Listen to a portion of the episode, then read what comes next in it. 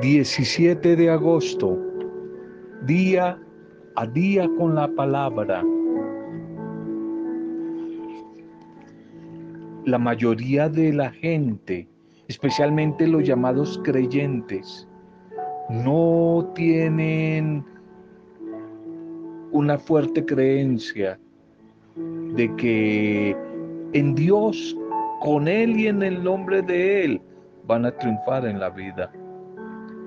Por eso es que no triunfan. Para vencer hay que aventurarse desde la fe y es necesario creer que podemos vencer. La creencia en que se conseguirán grandes resultados es lo que ha conseguido la conquista de grandes inventos, los libros famosos, los grandes negocios, los grandes apostolados, éxitos en las diferentes áreas de la vida, sociales, políticos, desde el hecho de creer, confiar y esperar en el buen Dios. Un bendecido momento para cada una de sus vidas. Un saludo, un saludo para cada una de sus vidas. Bendición y saludo a las familias. Bendición y saludo a las diferentes comunidades, grupos, parroquias, pastorales, ministerios, misiones, lugares de misión donde hay varios amigos que estamos unidos desde la oración y alimentándonos mutuamente de la palabra del Señor a través de este audio. Un saludo para todos ellos, una bendición. Nuestra intercesión por todos los que en este día están atravesando situaciones duras, momentos difíciles, la están pasando mal. Nuestra intercesión al buen Dios por sus vidas, por sus familias, las dificultades, sea la dificultad que sea, económica, emocional, de salud. Oramos hoy con ustedes y por ustedes. Intercedemos unos por otros. Nuestra oración hoy de gratitud por todos los que están de cumpleaños, o celebrando la vida a través de algún tipo de aniversario. Un feliz día, un feliz cumpleaños para todos ustedes. Una defensa invisible, primer mensaje, una defensa invisible. Salmo 59, 9. A, a causa del poder del enemigo, Siempre esperaré en ti, Señor, porque Dios es mi defensa. Dios es mi defensa, lo declara el orante del Salmo 59, 9. Defensa invisible. Se cuenta de una historia real de por allí, tal vez del siglo pasado, allí en, en la Rusia comunista, se cuenta la historia de un cristiano que fue descubierto y tuvo que huir para salvar su vida. Los soldados del régimen le perseguían a paso firme con una orden, asesinarlo, ejecutarlo. Y este creyente, cansado y ya sin fuerzas, llegó hasta cierto lugar donde se dejaba ver un hueco en la peña lo suficientemente grande como para entrar y esconderse allí. Sin más opciones, no había más. Decidió meterse en este hueco y ya se oían muy cerca los pasos de los soldados rusos cuando alcanzó a introducirse dentro de la estrecha cueva. Mientras trataba de acomodarse lo más silenciosamente posible, este hombre, este cristiano, pudo ver en la entrada de aquella cueva a una araña, una araña que plácidamente tejía su tela. Pensamientos de indignación llenaban la mente de este hombre creyente. ¿Cómo podía Dios pagarle así a alguien que había renunciado a los ideales de su nación por seguir y servir a Jesús allí en esta Rusia comunista. Es que no le, no le veía a Dios allí, no se daba cuenta que estaba tirado en un pozo frío y húmedo. ¿O no será que esta simple araña que teje su tela como si nada pasara vale más para Dios que yo mismo? se decía este hombre. Los soldados rusos llegaron y se detuvieron justo enfrente de aquella pequeña cueva. Aquel cristiano temblaba de pánico. Y uno de los soldados al ver el hueco dijo, podría haberse metido acá, en esta cueva. Echemos una mirada adentro. Ya se estaba agachando para ver cuando el capitán de la compañía dijo, no, no, es inútil, soldado, no pierda tiempo. Es obvio que nadie ha entrado en este agujero hoy. ¿No ve la tela de araña que cubre la entrada? ¿No la ve, soldado? Cuando se retiraron, el cristiano salió y escribió en la piedra. Salió y escribió en la piedra eh, al costado del hueco con Dios. Hasta una tela de araña puede ser un muro, puede ser un muro, puede ser una defensa, pero sin él hasta el muro más grande puede ser una tela de araña. ¿Te encuentras en una cueva en este momento? ¿Tú que me escuchas? ¿Estás viviendo alguna situación de dificultad, de peligro, de crisis? ¿Te encuentras en una cueva? ¿Sientes que para Dios vales menos que una simple araña? Conversa con Él. Aunque tú no le veas, Dios sí te ve y aunque tú no lo veas, Él ya está orando a tu favor. Y Él sí te ve a ti. Siempre te ve y conoce tu dificultad y te ama más que a nadie. Aunque no lo veas, Dios siempre está obrando, está obrando a su favor. Está obrando a tu favor, el de tu familia, está obrando a favor nuestro una defensa invisible. Es Dios a través de su amor, a través de su espíritu para todos nosotros, especialmente cuando estamos en momentos difíciles, cuando estamos atravesando momentos duros de la vida. La propuesta de la iglesia en cuanto a la liturgia para este día. Libertad para cumplir la misión, libertad para cumplir la misión.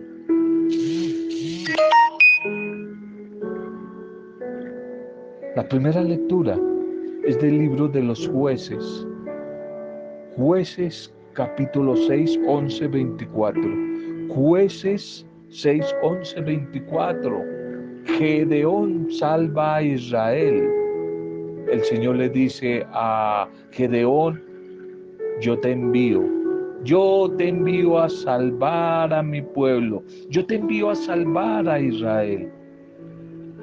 En el día de hoy nos va a acompañar en la primera lectura de este libro de los jueces y se va a presentar a, a un juez especial a un campesino, un campesino llamado Gedeón, un campesino carismático, Gedeón. El ángel del Señor se presenta ante Gedeón, quien se encontraba ocupado en sus deberes y escondido de los enemigos. Gedeón conversa y tal vez replica al ángel sobre la situación de opresión, por la que está pasando su pueblo, sobre su incapacidad, su debilidad para asumir la misión que Dios le ha, que le ha enviado, puesto que se declara un hombre muy limitado. sobre la veracidad de Dios y la de su enviado,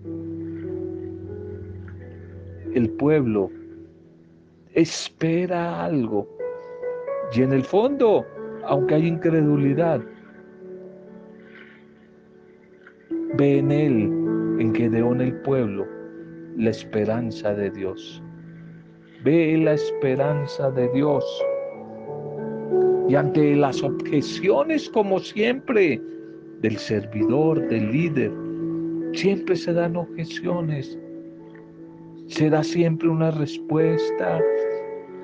Se envía la misión y se confirma esta misión con una acción maravillosa de la presencia de Dios, a pesar de los obstáculos de Gedeón. Y el texto al final termina con una expresión muy humana de temor de Gedeón por haber visto a Dios y una invitación a mantener la paz después de como una experiencia mística. Dios que siempre está pendiente de las necesidades de su pueblo. Por eso se fija en hombres concretos, con limitaciones con debilidades como Gedeón, como tú y yo, pero también con cualidades, para que sean sus enviados, sus embajadores, sus representantes. Dios envía en libertad a Gedeón, lo envía, lo envía con el encargo con el encargo de que guíe, anime a su pueblo y que Él lo fortalecerá. Él lo anima, Él lo motiva. Este hombre, este líder carismático del pueblo, tiene la misión de liderar la conquista de aquella tierra. Este Gedeón coloca obstáculos, se resiste a aceptar este encargo. Se siente temeroso de asumir esta empresa de tanta responsabilidad. Pero Dios le asegura su respaldo y su compañía. Y Gedeón entra en ese diálogo con él. No se apresura, no se acelera ante las palabras del ángel del Señor, sino que Gedeón pregunta, como la Virgen María allí cuando lo visita Gabriel, pregunta aquí Gedeón, ¿cómo puede permitir Dios que a su pueblo le pasen tantas desgracias? pero también después de preguntar, pide una señal que le demuestre que de verdad sí es Dios quien le está hablando y quien lo llama y le envía. Una señal que le va a ser concedida con la llamarada que va a consumir el sacrificio que Gedeón ha preparado.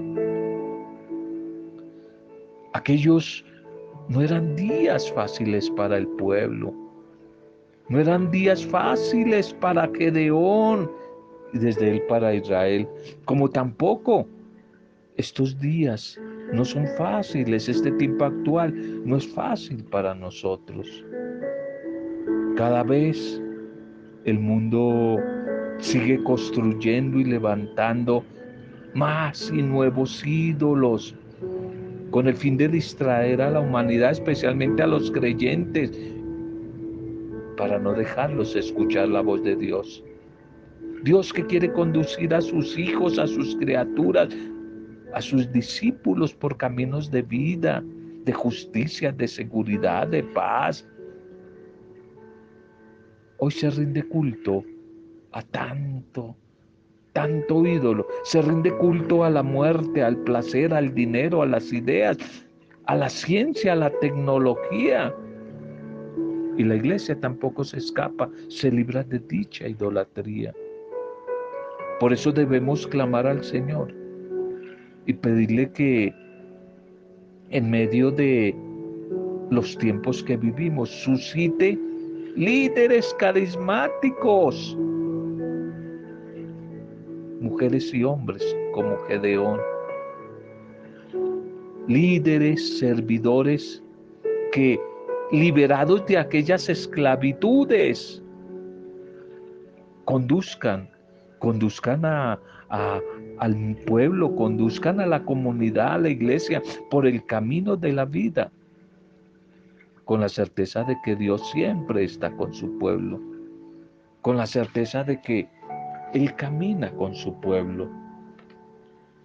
El Evangelio para hoy es Mateo capítulo 19, 23, 30. Mateo 19, 23, 30.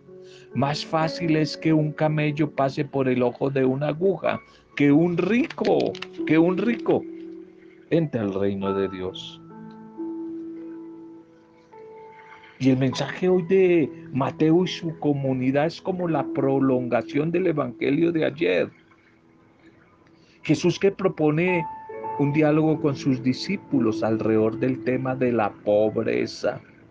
Y Jesús compara la posibilidad de que un rico entre al reino de los cielos, tal vez con la eventualidad que un camello atraviese el ojo de una aguja. Y aprovechando este diálogo, esta conversación, Pedro coloca el tema de la recompensa a quienes dejándolo todo por seguir a Jesús, lo han dejado todo por seguir su propuesta, se han arriesgado a seguirle. ¿Qué van a sacar ahí? ¿Qué premio? ¿Cómo van ahí? ¿Qué van a recibir? ¿Qué recompensa? Jesús expresa su generosidad al prometer multiplicar con creces todo lo que han dejado, movidos siempre por el amor. La palabra del buen Dios hoy nos insiste en el desapego, la invitación a no estar atado de los bienes materiales como condición, como condición de libertad, como condición de libertad para verdaderamente poder seguir a Jesús quien renuncia tanto a las cosas como a las personas para vivir en la libertad de los hijos de Dios, se abre a la posibilidad de recibir por otra parte las recompensas, las bendiciones que le corresponden. La lógica de renunciar para adquirir de nuevo se contradice con los criterios de la economía actual esa economía neoliberal, capitalista. Es más bien una expresión de nuestra confianza en el Señor como creyentes, que nunca se va a dejar ganar en generosidad por nadie. El buen Dios, el buen Dios que sigue caminando, que sigue caminando, acompañando a su pueblo. Y por eso aparece aquí ese antiguo proverbio del camello que quiere atreverse a pasar por el ojo de una aguja. Era un dicho quizás, un refrán muy popular de esa época, que parecía que era algo totalmente imposible. Y tal vez lo que sorprende y asusta a los oyentes es que Jesús lo aplique a los ricos, a los ricos que quieren salvarse, para alguien que está lleno de cosas y cree no necesitar nada más, pues se siente tan satisfecho de sí mismo y no se atreve, no se puede desprender de su ansia de cada vez poseer más y de la idolatría del dinero a este, a este le será muy difícil aceptar como programa de vida la propuesta del reino de Dios que Jesús está anunciando. Las riquezas no son buenas ni malas en sí, son neutras. Lo malo es ser esclavo del dinero y no utilizarlo para lo que Dios quiere, que es compartir con el otro. Aquello es una forma de idolatría, el guardar, el acaparar. Lo contrario al compartir es una idolatría. Se ve que los discípulos aún no habían superado aquella mentalidad egoísta, utilitarista. Pedro, sigue pensando, ¿qué nos va a tocar ahí a nosotros y cómo vamos a ir nosotros en ese negocio? ¿Cuál es la recompensa? Y sin embargo Jesús les asegura que quien asume la causa del reino recibirá un premio cien veces mayor. La invitación hoy es a que revisemos nuestra propia vida. Pues a veces hay riquezas, es decir, posesiones que nos pueden hacer sentir autosuficientes y hasta endurecer nuestra sensibilidad, tanto con los demás como con Dios. Riquezas que no poseemos, sino que nos poseen y esclavizan a nosotros. No podemos olvidar que nuestro discipulado, es decir, nuestro seguimiento de Jesús, debe ser generoso, debe ser gratuito y desinteresado. Seguimos a Jesús por amor, porque nos sentimos llamados por Él, atraídos por Él, con su propuesta, con su programa de vida. Estamos invitados a colaborar en esa obra tan noble de la salvación del mundo no buscando interés, ventajas económicas ni humanas, ni siquiera espirituales, aunque estamos seguros de que Dios nos ganará en generosidad.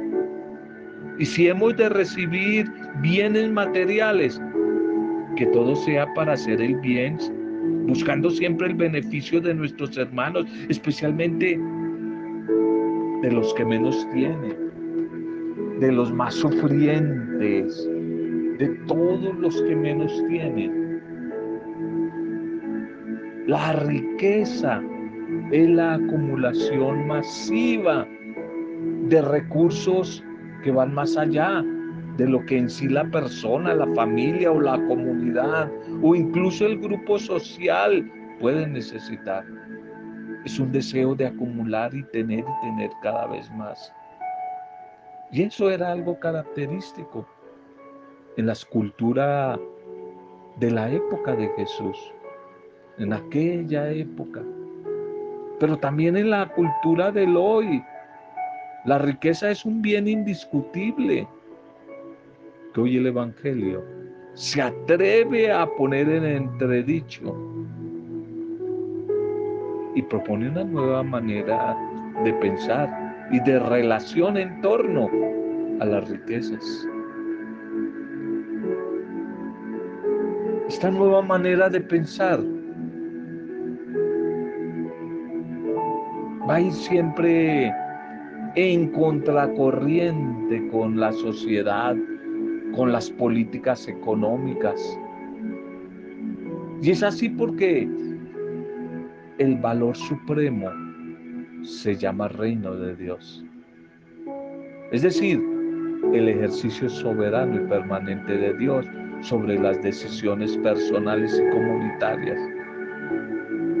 Y frente a ese reino son inaceptables las riquezas obtenidas con egoísmo, por coerción, por explotación, por violencia, aunque se obtengan por los medios permitidos por la ley.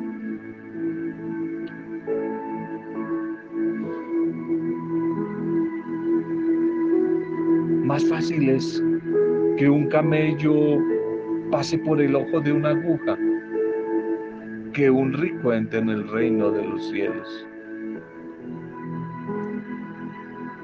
Tema complicado en torno a las riquezas que hoy el Señor nos propone.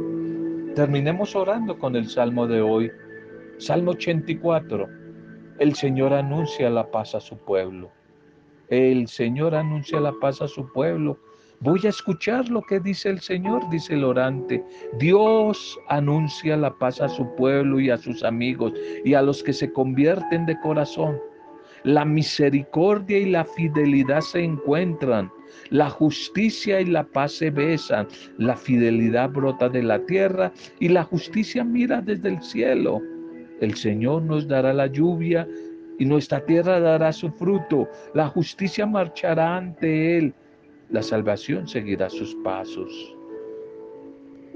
Esta oración de la comunidad orante quiere manifestar o mostrar la situación espiritual de los que ya han pasado la prueba del exilio en Babilonia, Babilonia, ya están de regreso.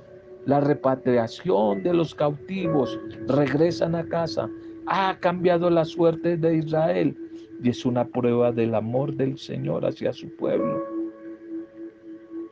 Se ha cumplido la promesa del profeta Isaías en el capítulo 60, verso 2. Se ha cumplido el anuncio profético del Señor, del regreso de su pueblo allí a su propia tierra y la invitación a la reconstrucción nacional de su pueblo de la comunidad, que vendrán días mejores, como muy seguramente los vendrán para ti, para tu familia, para todos nosotros. Esta comunidad orante que en medio de ese anuncio profético contiene la respuesta divina a la súplica del pueblo y anuncia la definitiva restauración de Israel en una era de justicia, de paz, de equidad y de prosperidad, la que va a llegar al pueblo. Gracias Señor. Gracias. Gracias Señor porque tú anuncias la paz, la paz a nuestras vidas. Tú vienes a traer la paz a nuestras familias, a nuestros corazones, a nuestra comunidad, a nuestro país, al mundo. Gracias por seguir actuando a favor de nuestras vidas, a favor de los nuestros, Señor. Gracias. Hoy te pedimos que nos sigas haciendo fieles a tu proyecto. Libéranos de tantos dioses que nos esclavizan, como la riqueza, los bienes materiales, el consumismo, que no busquemos acumular, sino compartir, dar, ser generosos con los demás como tú lo eres con nosotros, especialmente con los más necesitados, Señor. Hoy te clamamos a ti, que nos regale lo necesario para vivir y que nos ayudes a concientizar día a día en seguir luchando por un mundo más equitativo, más solidario, con justicia social, Señor. Hoy te pedimos por ello, Señor. Haznos mujeres y hombres sencillos, sencillos, Señor. Que descubramos tu poderosa y grande misericordia, Señor Gracias, Padre Dios. Sigue teniendo compasión de nosotros. Porque a veces nos olvidamos de tu amor, de tu generosidad. Y nos dejamos llenar de orgullo, de egoísmo, de envidia, de deseos de acumular, de acaparar. Escucha hoy nuestro clamor, Señor. Acércate una vez más a nuestras vidas y bendícenos, bendícenos Señor. Hoy lloramos por todos nuestros hermanos que están atravesando situaciones difíciles en la economía, en la salud. Hoy oramos por todos ellos. Oramos por los pobres, los enfermos, los excluidos, los migrantes, los desempleados, los desplazados. Hoy oramos por nuestras familias, por nuestras comunidades pastorales, grupos, por la iglesia. Hoy oramos por todos los ricos y poderosos de nuestro país y del mundo, para que tu espíritu les toque el corazón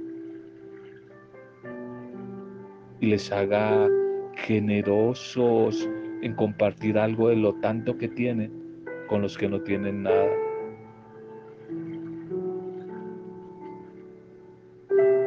Hoy oramos, Señor, por todos los que nos piden oración. La vida de Blanquita Mojica y en Duitama y toda la familia en Duitama. Y Georginita seguimos orando por tantos conocidos que están atravesando dificultades con la salud, por todos los que hoy están de cumpleaños, por nuestro país, nuestros gobernantes, nuestros vecinos, nuestros amigos, por todos ellos oramos y lo hacemos en la intercesión del Espíritu Santo para gloria y alabanza tuya, Padre Dios, en el nombre de Jesús. Jesús nuestro Señor, en el nombre de Él, con acción de gracias y alabanza en compañía de María, nuestra buena Madre. Amén. Roberto Samudio de Día a Día con la Palabra.